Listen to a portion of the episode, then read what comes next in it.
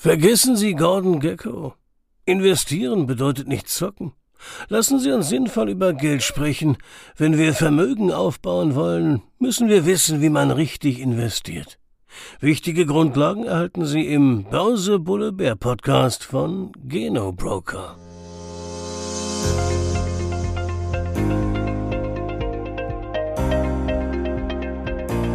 Tag, meine Damen und Herren. Herzlich willkommen zu Börse Bulle Bär, dem Wertpapier-Podcast von Genobroker. Mein Name ist Alfons Niederländer der heutigen Ausgabe von Börse Bulle Bär beschäftigen wir uns mit Investmentfonds. Genauer gesagt mit aktiv verwalteten Investmentfonds, denn für passive ETFs gibt es eine eigene Episode. Expertin für Fonds und Gast bei uns im Studio ist Antje Schiffler. Antje Schiffler arbeitet für das Research House Morningstar und verantwortet dort als Redakteurin die deutschsprachigen Seiten. Hallo Antje, herzlich willkommen bei Börse Bulle Bär. Ja, hallo Alfons. Herzlichen Dank für die Einladung. Ich freue mich total hier zu sein. Schön, dass du da bist. Lass uns doch gleich ins Thema einsteigen. Wir wollen uns mit Investmentfonds beschäftigen und einfach mal die Frage, was ist ein Fonds? Was macht einen Fonds aus? Was macht einen Fonds zu einem Investmentfonds, der für Privatanleger und Privatanlegerinnen in Frage kommt? Hm. Ja, vielleicht mal ganz von vorne angefangen. Vielleicht kann man sich einen Fonds vorstellen wie einen ja, großen Topf, in den Anlegerinnen und Anleger ihr Geld anlegen, ähm, sammeln und ähm, da praktisch zur Geldanlage an Profis übergeben. Ähm, ein Investmentfonds ist normalerweise gemanagt von einem Portfolio-Manager, der sich also in den Märkten auskennt, ähm, die Märkte verfolgt, viel mehr als wir es vielleicht als Privatanleger können, ähm, unterstützt es äh, von einem ganzen Team natürlich und so halt die Märkte immer im Auge behalten kann und für die Privatanleger oder auch die professionellen Anleger, aber wir reden ja vor allem über die Privatanleger heute, die versucht, die besten Anlageentscheidungen zu fällen, um es mal so zu sagen. Du hast schon einen ganz wesentlichen Vorteil genannt. Es ist dieses gemeinsame Anlegen, das gemeinsame Vermögen aufbauen. Also wenn jemand eine einzelne Aktien kauft, muss er teilweise sehr viel Geld mitbringen. Das ist beim Fonds nicht so. Das ist ein ganz, ganz großer Vorteil. Ja. Man kann Sparpläne ab 50 Euro pro Monat machen. Aber so ein Fonds hat natürlich noch weitere Vorteile. Also einmal natürlich, ähm, man kann mit kleineren Beträgen größere Vermögen aufbauen. Aber du hast einmal noch gesagt, äh, die Fondsmanager sind Profis, die sich an den Kapitalmärkten, die sich mit Geld auskennen. Und dann ist natürlich das Thema Risikostreuung, spielt auch eine große Rolle Rolle beim Fonds. Vielleicht kannst du uns dazu ein bisschen was sagen. Genau, genau. Auch noch ein ganz wichtiger Punkt. Ähm, in der Regel ist es so, dass Fonds ähm, in einen ganzen Korb, sage ich mal, von verschiedenen ähm, Wertpapieren einer gleichen Anlageklasse ähm, investieren. Also nehmen wir mal ein Beispiel, vielleicht ein Aktienfonds für deutsche Aktien, der wird dann nicht nur in BMW investieren, sondern vielleicht auch noch in, in sehr viele andere Papiere aus dem gleichen, aus dem deutschen Aktienmarkt. Und dadurch haben wir natürlich eine größere Streuung, eine größere Bandbreite an einzelnen Papieren. Wenn also vielleicht mal das Autosegment nicht so gut läuft, dann läuft vielleicht der Chemiemarkt ganz gut und so hat man eine gewisse ja, Risikostreuung auch als Privatanleger, die man relativ gut und schnell in das und einfach in sein Portfolio bekommt. Und äh, das ist einer der großen Vorteile sicherlich von einem Fonds gegenüber der Einzelaktie. Harry Markowitz, der hat sich äh, wissenschaftlich mit dem Thema beschäftigt. Der hat mal gesagt, lege nicht alle Eier in einen Korb. Das ist so ein bisschen genau. der Grundgedanke. Nicht der Korb ist der Fonds ja. und da liegt eben nicht nur eine Automobilaktie drin und nicht nur Pharma, sondern viele verschiedene Branchen, äh, um sozusagen das Risiko ein bisschen auszugleichen. Wie du es eben auch gesagt hast, läuft die eine gut, die andere vielleicht schlecht, aber das Risiko, man setzt nicht alles auf eine Karte, genau. sondern kann das Risiko streuen. Genau. Nur sind, ich weiß gar nicht, wie viele Fonds es in Deutschland gibt, es sind deutlich über 10.000 und mehr. Also ich wollte aber sagen, es gibt eine echt große Auswahl. Mhm. Die gibt's bei Zertifikaten aber auch. Vielleicht, wenn wir bei dem Thema Fonds sind und was macht einen Fonds aus, wie unterscheiden sich denn Investmentfonds zum Beispiel zu Zertifikaten? Mhm. Das ist auch ein ganz wichtiger Punkt. Ähm, ein Fonds bringt erstmal eine gewisse Art von Sicherheit auch für den Anleger mit sich. Und zwar Fonds sind definiert, äh, definiert als Sondervermögen. Das ist im Unterschied zu den Zertifikaten, die tatsächlich als Inhaber Schuldverschreibungen äh, deklassiert, äh, klassifiziert sind. Und was ist für mich als Anleger da der große Unterschied? Das ist, wenn ich eine das als Sondervermögen ähm, ja zugeteilt bekommen habe oder als Sondervermögen klassifiziert ist, dann bin ich als Anleger auch geschützt, wenn der Emittent, ich sag mal salopp pleite geht. Mein Geld ist also nicht weg. Und das ist bei einem Zertifikat ähm, kann ganz anders aussehen. Von daher für mich als Privatanleger bietet das eine gewisse Sicherheit. Nun haben wir schon eine ganze Reihe von Vorteilen genannt. Wir haben ähm, gesagt, dass man schon mit kleineren Beträgen Investmentfonds investieren kann, dass Profis für einen selber das Geld managen, dass das Risiko gestreut ist, dass das Kapital geschützt ist als Sondervermögen. Das heißt, die Vorteile, die Fonds mit sich bringen, sind immens und auch für Privatanleger und Privatanlegerinnen geeignet, die vielleicht bisher noch nicht so an dem Thema dran waren. Gibt es auch mögliche Nachteile. Wir wollen, wir versuchen immer so ein bisschen beide Seiten zu beleuchten klar. und wir wollen den Leuten aber auch äh, klar machen, wo müssen sie möglicherweise aufpassen. Wo würdest du da äh, zur Vorsicht raten? Das sind definitiv die Kosten. Äh, man muss definitiv ein Auge auf die Kostenseite haben. Wenn ich in einen Fonds investiere, muss ich natürlich als ersten Schritt erstmal ein Depot eröffnen. Dadurch entstehen ganz genau wie beim Girokonto auch ähm, ja, Eröffnungskosten, eventuell Kontoführungsgebühren und ähnliche Sachen. Plus der Kauf des Wertpapiers ist natürlich auch mit Gebühren verbunden verbunden. Ähm, das, das variiert immer je nach Wertpapier und je nach ähm, Investmentfonds. Also der Ausgabeaufschlag. Also ja genau, genau Aus, das genau. was, was Kunden ja, zusätzlich zahlen müssen, genau. damit zum Beispiel Marketing und Vertrieb äh, finanziert genau. werden von einem solchen Genau, Fonds, der ja. Ausgabeaufschlag, genau. Und ich denke mal, die Fondsmanager wollen auch für das Arbeit ist es genau. Und da wird auch noch mal, da werden so im Schnitt in Deutschland kann man sagen so 1,5 bis 2,5 Prozent ähm, der Anlagesumme werden doch mal fällig für den Asset Manager, für das Portfolio Management und ähm, genau dadurch ist halt gerade der aktiv gemanagte Fonds, über den wir ja sprechen, eine so erstmal relativ teure Angelegenheit, um es mal so zu sagen. Auf jeden Fall im Vergleich zu den passiven Produkten, genau. die er ja gesagt hat, behandelt ihr nochmal in einer anderen ähm, Sendung. Genau. Dadurch, dass sie eben nicht aktiv, dass ETFs genau. nicht aktiv gemanagt werden, ja. fällt der Teil schon mal weg. Ja. Und wenn man überlegt, also ein Ausgabeaufschlag kann, wenn man es ganz klassisch über Banken macht, teilweise bis fünf Prozent betragen. Das sind Kosten, ja. die die Rendite erst einmal schmälern. Ja. Also das muss man immer so ein bisschen im Hinterkopf behalten. Und das bringt uns natürlich auch gleich zu einem, ähm, ich will Risiko vielleicht nicht, aber muss sich bewusst machen, dass ein Investment Fonds genauso wenig wie Aktien ist jetzt nicht unbedingt die Anlage, äh, die man äh, nur über Monate im, im Auge behalten sollte. Langfristigkeit ist angesagt an der Stelle. Ja. Auf jeden Fall, auf jeden Fall. Das ist das, was wir bei Morningstar auf jeden Fall auch mal den, den Anlegern raten, sich langfristig auszurichten, zu überlegen, was, was will ich langfristig ähm, erreichen mit meinem Portfolio und dann auch würde man auch die, die Fonds entsprechend auswählen, gemäß seinen Zielen. Aber es ist sicherlich ein Aktienfonds, ist ein Produkt, das man nicht äh, im Januar kauft und im Februar wieder verkauft. Das ist, äh, wird in den Hast du so eine grobe Richtlinie, wo wir sagen können, wenn man einen Aktienfonds kauft, bleiben wir auf meinem Beispiel, europäische Aktien beispielsweise, Blue Chips, also Standardwerte, Mindestanlagesumme, was würdest du empfehlen? Summe. Mindestanlage äh, Zeitraum, Entschuldigung, nicht Summe. Also wahrscheinlich würde man sagen, so mittlerer ähm, Anlagezeitraum von fünf Jahren, denke okay. ich mal. Fünf Jahre plus dann logischerweise, ne? Dass man, Oder plus, ja genau. Ja, genau, genau. genau. Also das ist, glaube ich, ganz, ganz wichtig, dass die Leute sich bewusst machen, ein Fonds hat viele Vorteile, mhm. aber dein Fonds stellt auch gewisse Anforderungen. Einmal hast du die Kosten genannt, aber eben auch der, der Anlagehorizont. Genau. Der muss entsprechend groß sein, genau. weil es, man muss es einfach immer wieder sagen, es kann natürlich passieren, dass zwischendurch die Märkte nach unten gehen, dass auf dem Papier sozusagen das erstmal nicht so gut aussieht, dass Verluste auf dem Papier stehen und wichtig ist dann, dass man eben diese Verluste nicht realisiert, indem man einfach den Fonds verkauft, sondern, wie soll ich sagen, ähm, konsequent bleibt, im Fonds investiert bleibt und wartet, bis die, die Märkte und die Kurse wieder steigen. Genau, und deshalb ist es vielleicht auch ganz wichtig, sich zu überlegen, persönlich als Privatanleger, was will ich erreichen mit meiner Geldanlage. Wenn ich also weiß, ich gehe vielleicht in, in zwei Jahren in den Ruhestand und brauche eher das Geld, dann, dann habe ich sicherlich einen anderen Anlagehorizont als jetzt jemand, der gerade seinen ersten Job hat und vielleicht Mitte 20 ist oder auch jemand, der sich vielleicht mit Mitte 30 das erste, die erste Eigentumswohnung holen will. Deshalb ist, ist es immer wichtig, die, ja, die eigene, den eigenen Bedarf einzuschätzen und die eigenen, ähm, ja, Prioritäten letztendlich. Jetzt haben wir uns die Fonds so ein bisschen aus der Vogelperspektive angeguckt, haben geguckt, wie unterscheiden sie sich zu anderen Anlagelösungen. Mhm. Jetzt gehen wir ein bisschen stärker ins Thema noch rein. Ich habe gesagt, es gibt mehrere tausende Fonds in Deutschland. Vielleicht versuchen wir einfach mal ein bisschen Licht ins Dunkel zu bringen, indem wir sagen, welche Arten von Fonds gibt es denn überhaupt? Ja, da fangen wir vielleicht an mit dem ja wahrscheinlich bekanntesten Produkt, dem Aktienfonds. Das ist, ähm, wie der Name schon sagt, das ist ein ja ein Korb, wie gesagt, wo verschiedene Eier, die in dem Fall die Aktien sind, gesammelt werden. Man wird verschiedene Themenschwerpunkte sehen, wenn Sie sich ein bisschen informieren ähm, als Privatanleger und, und sich ein bisschen einlesen, dann werden Sie sehen, es gibt zum Beispiel einen regionalen Schwerpunkt wie Aktien Deutschland, es gibt Aktien global, es gibt Aktien Nordamerika ähm, und so werden halt verschiedene Fondsstrukturen zusammengebaut, nach denen sich dann der der Portfolio Manager auch ausrichten muss. Und so wissen Sie als Anleger mehr oder weniger genau, was in Ihren Korb auch reinkommt.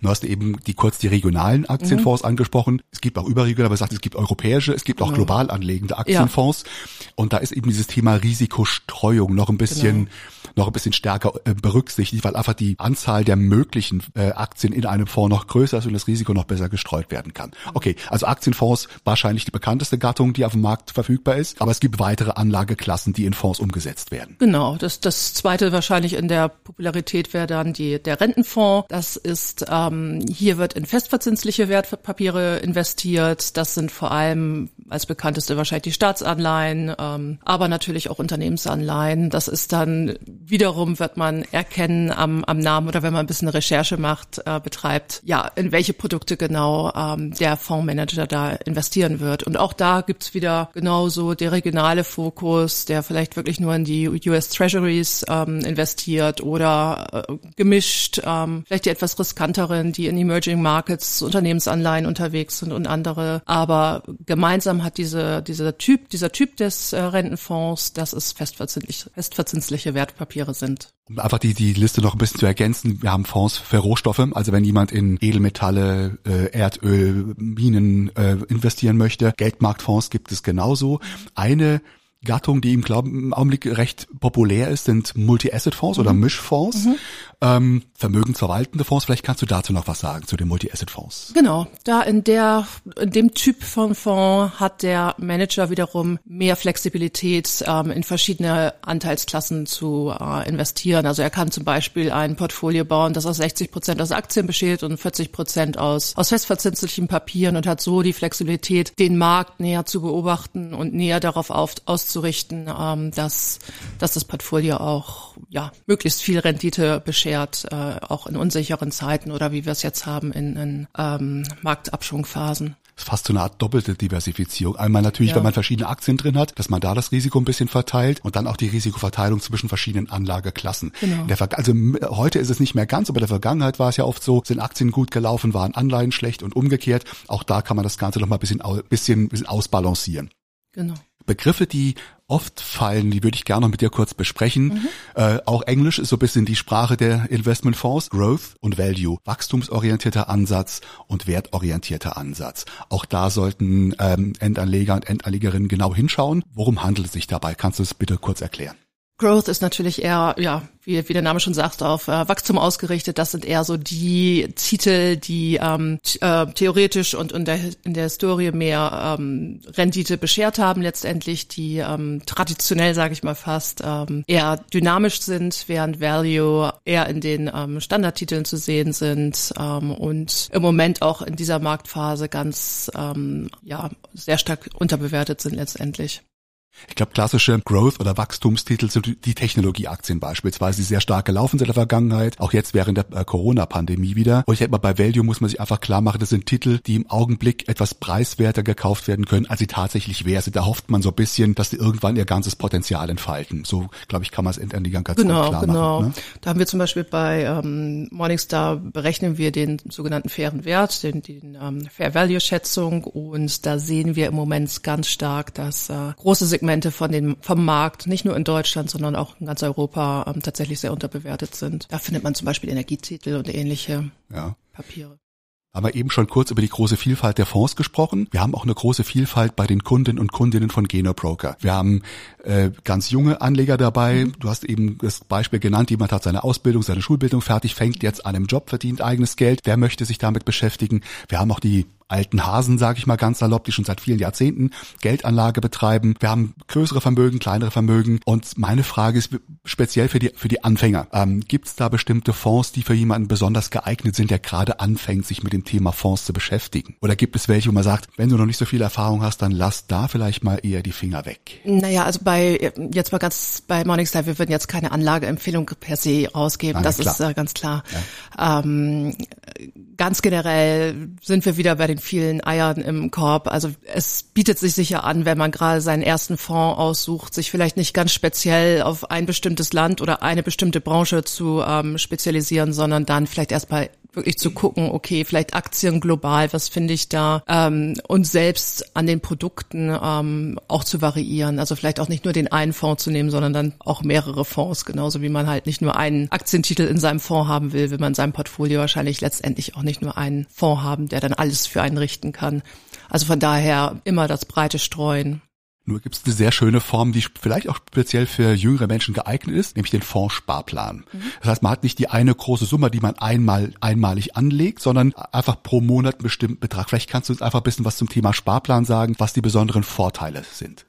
Das ist äh, genau echt das, was du schon gesagt hast, ist das regelmäßige, dass man halt seinen, ja letztendlich auch einen Dauerauftrag einrichten kann auf sein ähm, Depot und vielleicht gar nicht so richtig merkt, dass man spart, ähm, mit kleinen Beträgen anpassen kann, anfangen kann, vielleicht mit 50 Euro und ähm, so dann auch wirklich über, ja vielleicht auch Zins- und Zinses Zinseffekte dann tatsächlich auch ein Vermögen aufbauen kann. Auch da ist wieder zu, zu gucken, was sind die Gebühren. Das ist halt immer ein bisschen der Fallstrick da, dass man da seine Hausaufgaben macht und wirklich genau guckt, okay, wenn ich 50 Euro ähm, jeden Monat anspare, dann will ich natürlich nicht äh, sehr viel Euros dafür ausgeben, dass der Ausgabeaufschlag anfällt oder die Depotgebühren. Das ist das Wichtige da noch. Du hast du schon ganz, ein ganz wichtiges Stichwort genannt, den Zinseszinseffekt, dass einfach das Geld, was einmal verzinst ist, immer wieder mitverzinst wird und dazu beiträgt, das Vermögen aufzubauen. Ein zweites wichtiges Stichwort im Zusammenhang mit Sparplänen ist der Cost-Average-Effekt. Mhm. Ähm, Vielleicht kannst du da auch noch, weil man hört es oder liest ja. es und kann vielleicht im, ersten Moment nicht so recht damit was anfangen. Vielleicht mhm. klären wir kurz noch, was damit gemeint ist. Ja, das ist der, der Charme dieser, dieser Anlageform, sage ich mal, dass man tatsächlich ähm, Märkte schwanken, äh, Kurse gehen nach oben und nach unten und dadurch, dass man vielleicht zwölfmal im Jahr oder vielleicht auch nur sechsmal im Jahr, wenn man alle zwei Monate in den Fonds einsteigt und so einen Sparplan hat, dass man halt ähm, auch die Kosten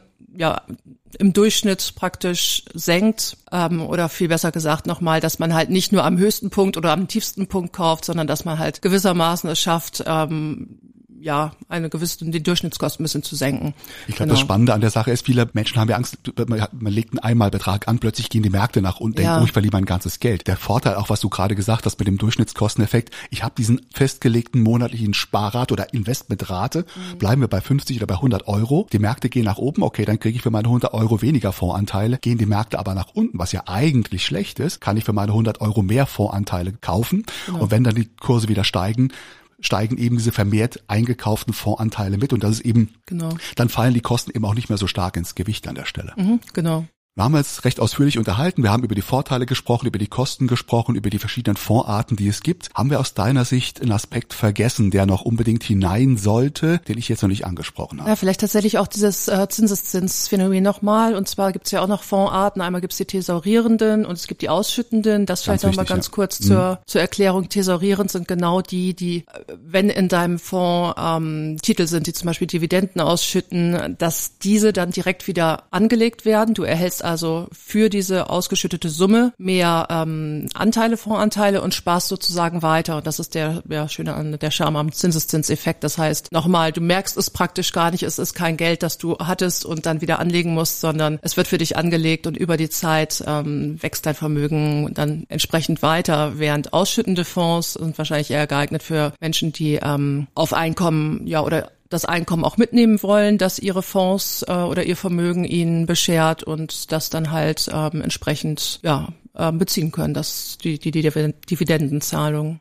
Vielleicht zum Abschluss einfach nochmal die Frage, du hast es am Anfang schon mal ganz kurz angesprochen. Jemand hat die Entscheidung getroffen, ich möchte in einen Investmentfonds investieren. Mhm. Was muss er dann tun, bevor er wirklich erstmal Geld überweist und Fondsanteile bekommt? Muss er noch einige Schritte gehen, Stichwort Wertpapierdepot. Vielleicht kannst du da noch ein paar Sachen zu sagen. Ja, also genau das. Man muss ähm, natürlich erstmal ein Depot eröffnen bei einer ähm, Bank oder Direktbank, ähm, die diese Services anbietet. Auch da bietet sich an, erstmal zu schauen, was sind die Gebühren, äh, wo ist es günstig, was kommt mir auch entgegen meinen ähm, Gewohnheiten. Ich denke, die meisten Leute werden heutzutage online oder per App unterwegs sein, also dass man da auch entsprechend äh, Zugriff hat und ähm, ja immer wieder die Gebühren vergleichen, auch was die Ausgabeaufschläge angeht. Auch da gibt es Banken, die ähm, ja zum Beispiel auch mal Aktionen haben, sage ich mal, oder ähm, einfach weniger nehmen ähm, als als andere Banken. Und ähm, das sind so die die Hebel, die man auch hat, nochmal als Privatanleger da so ein bisschen seinen ähm, ja seinen Ertrag dann letztendlich, seinen Nettoertrag ein bisschen aufzupolieren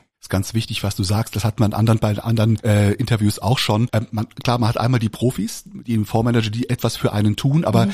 alle Privatanleger und Privatanlegerinnen sind eben aufgerufen, so ein bisschen auch die, ihre eigenen Hausaufgaben zu machen, sich darüber ja. klar zu werden, was will ich, wo will ich hin und auch zu vergleichen, welche Angebote sind am Markt. Ja, und da vielleicht nochmal ähm, auch ja auch wichtig, dass man vielleicht äh, sich erkundigt, welche Fonds man haben will, dass man Fonds untereinander auch vergleicht. Da bieten wir auf morningstar.de eine ganze Palette von Tools an, wo man mal ähm, schauen kann, was ist denn drin in den Fonds, äh, wie könnte mein Portfolio aussehen. Sie können da alle möglichen Informationen äh, zu den Fonds sich abrufen und auch immer wieder Neuigkeiten, ja, einlesen. Das, äh, dafür sorge ich immer, dass da immer aktuelle Artikel auf der Webseite sind sagt Antje Schiffler von Research House Morningstar. Sie war heute unsere Expertin und Gast im Studio. Danke Antje, herzliche Zeit, herzlichen Dank für deine Einblicke und für deine Zeit. So rum wollte ich sagen. Danke, dass ich hier sein durfte. Zack, bam, das war's. Bis hierhin und nicht weiter. Infos zu weiteren Themen gibt es in den anderen Episoden. Die Inhalte dienen lediglich der allgemeinen Information. Bitte beachten Sie, dass es sich hierbei weder um eine Anlageberatung noch um eine Anlage bzw. Anlagestrategieempfehlung von Geno Broker handelt.